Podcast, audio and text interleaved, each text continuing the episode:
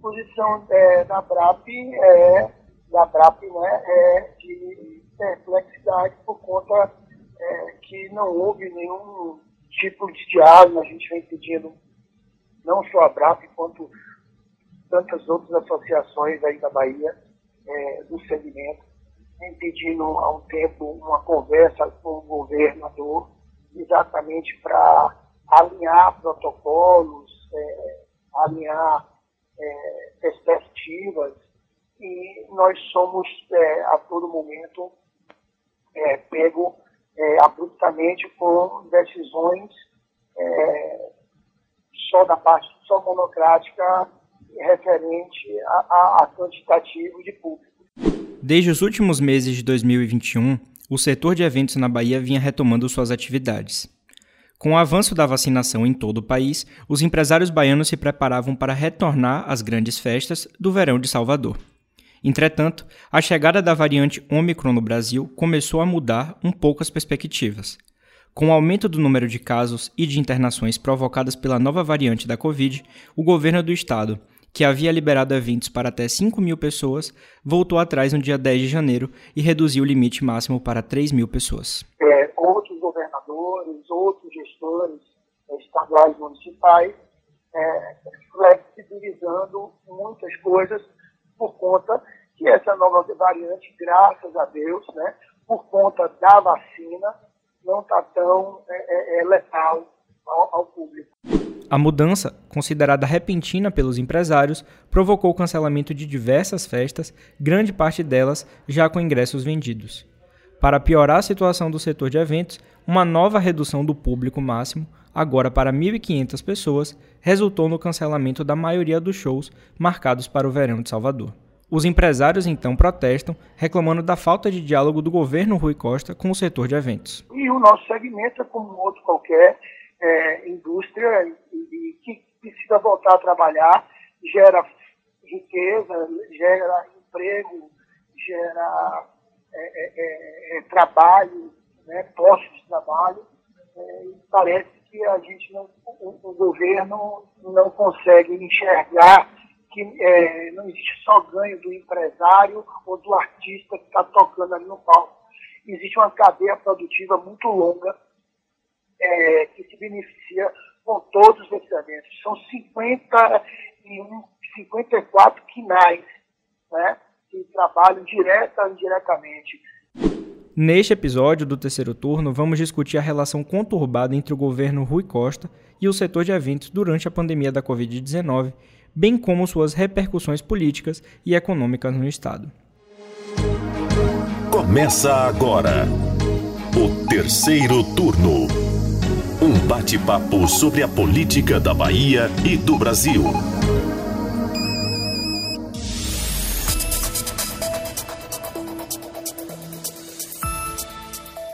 Eu sou Gabriel Lopes e comigo para a gravação do podcast de política do Bahia Notícias, os repórteres do site Lula Bonfim.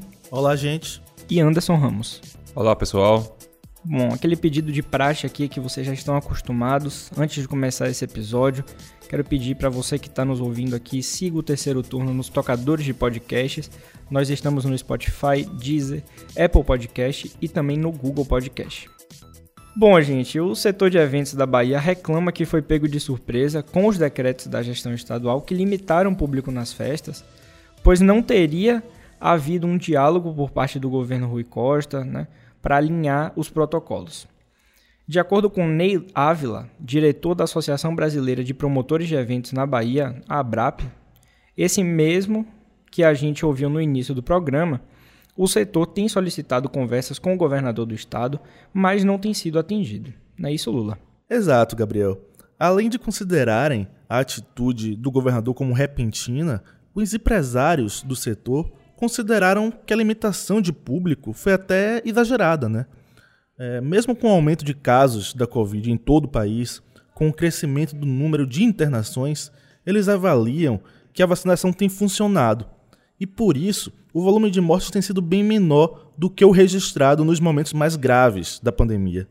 Ney Ávila até dá um exemplo né, da realização da micareta de Natal, o Carnatal, que, segundo ele, não teria provocado um aumento de mortes por Covid na cidade. Pois é, Lula. Por outro lado, sempre que é questionado sobre essas mudanças do setor de eventos, o governador Rui Costa responde afirmando que não pode riscar vidas humanas para que empresários arrecadem com festas, shows e carnaval. Fazendo esse contraponto, ele tem conseguido o apoio da população a esses aumentos das restrições de público em eventos. Na semana passada, a gente aqui do Bahia Notícias fez uma enquete para medir como os leitores viam esses últimos decretos do governo do estado. Mais de 49% dos votantes responderam que sim, que as medidas restritivas são importantes. Outros 27% disseram que falta ainda a consciência da população para o enfrentamento da pandemia. Ou seja, pelo menos no universo dos leitores do BN, a compreensão é de que é preciso mais atitudes para o enfrentamento da pandemia. Pois é, Anderson, e Rui também tem reclamado que alguns empresários não estavam cumprindo as exigências dos decretos anteriores, principalmente no quesito cobrança do comprovante de vacinação. Eu, por exemplo, que tomei as duas doses da vacina contra a Covid, não fui instado a apresentar minha caderneta de imunização quando fui à Fonte Nova. Aqui não estou defendendo o A ou B, mas é um fato. Na fila eu não, não notei é, essa cobrança para diversas pessoas. Eu contei assim pontualmente, teve um problema com os ingressos na hora, então eu passei algum tempo na fila. Notei que pontualmente algumas pessoas foram solicitadas a apresentar esse comprovante, né? Então, eu sei que isso tem acontecido também em diversos outros eventos pela Bahia, não apenas os esportivos, porque há um relato geral de amigos e conhecidos sobre a não cobrança do comprovante. Um outro ponto que eu acho é que você está numa festa, você está num evento, né?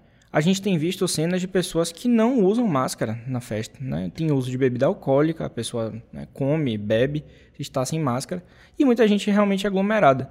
Então, assim, não é contra o evento, a realização do evento. Eu acho, inclusive, que o setor cultural e de entretenimento tem sofrido muito desde o início da pandemia, sem dúvidas, muito impactado. Mas não há um, um, respeito do distanciamento social tão pedido durante a pandemia inteira, um metro e meio, e não há uso de máscara. Isso não sou eu que estou dizendo, são as cenas que são reproduzidas e vistas por todo mundo. Até por uma característica das festas em si, né? Elas têm essas características de aproximação e tal, de bebida alcoólica.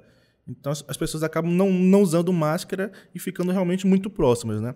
Eu acho importante a gente trazer aqui um pouco das nossas experiências pessoais quanto a isso, né? É, eu, particularmente, apresentei é, é, é comprovante de vacinação em todos os eventos de porte que eu fui, né? É, é, nesse período de retomada. Já é um outro ponto, tá vendo? Mas eu, eu, confesso que, na maioria das vezes, eu apresentei por livre e espontânea vontade, né? Não porque alguém me cobrou, né? Eu, eu simplesmente, quando eu fui chegando, eu já fui mostrando para entrar. e eu vi diversas pessoas passarem pelas barreiras sem, sem, sem mostrar nenhum documento, especialmente na Fonte Nova.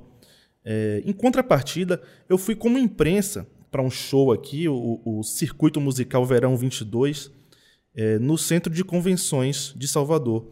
E eu fui cobrado a apresentar o comprovante. Né?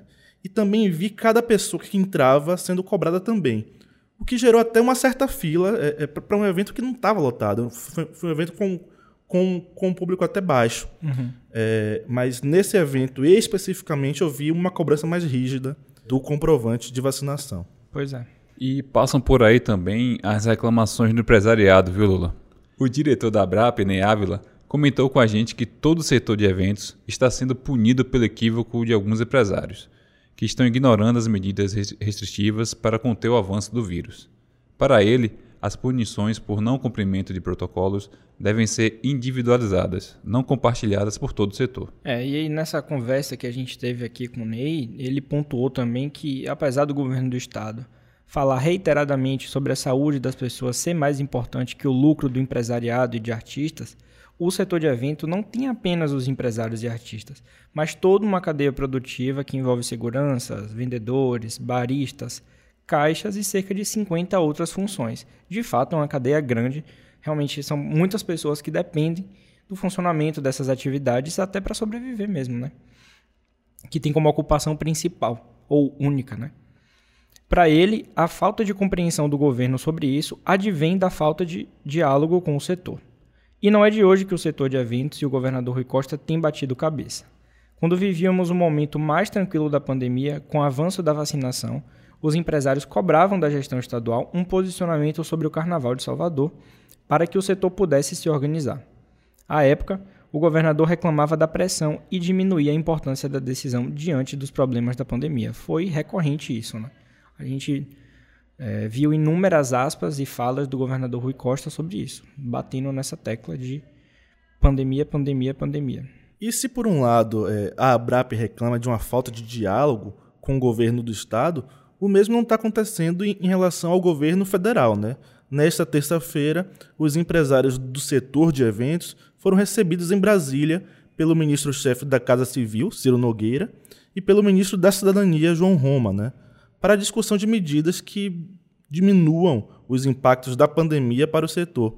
O empresariado pediu celeridade na atualização da medida provisória número 1036 de 2021 que estabelece regras para o cancelamento ou remarcação de eventos na área de, de turismo, cultura e entretenimento, que sejam prejudicados assim pela pandemia. O setor ainda deseja derrubar os vetos do presidente Jair Bolsonaro no âmbito do Programa Emergencial de Retomada do Setor de Eventos, né, mais conhecido como PERSE.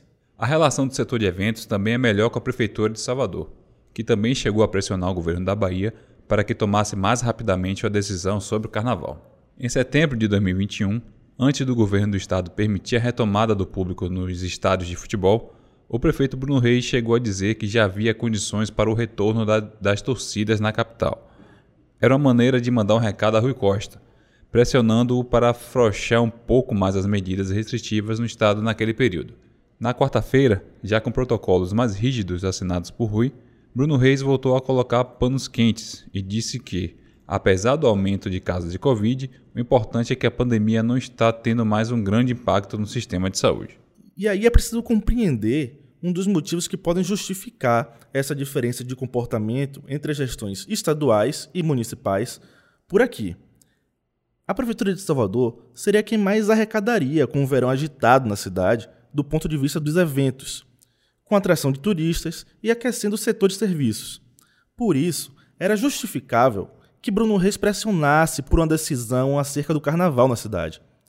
Ao mesmo tempo que é compreensível, do ponto de vista político, a maior resistência de Rui ao assunto, já que as finanças do governo da Bahia são menos impactadas pela realização ou não dessas festas.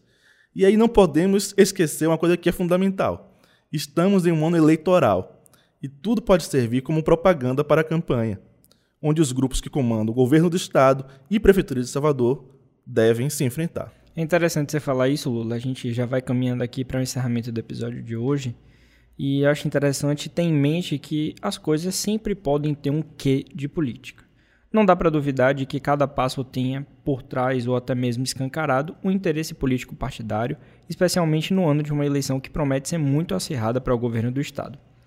Cada passo tende a ser calculado visando, no mínimo, não prejudicar o desempenho lá em outubro. Eu acredito nisso.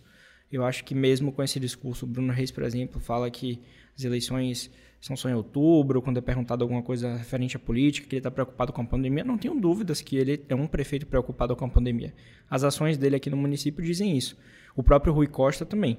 Mas a gente não pode ignorar esse fato de que é um ano eleitoral e que eles são dois atores políticos. Ainda mais numa eleição dessa que promete ser muito competitiva, né? Tanto em âmbito estadual quanto no nacional. Exatamente. Vai, a, vai haver um acirramento muito grande, sem dúvidas.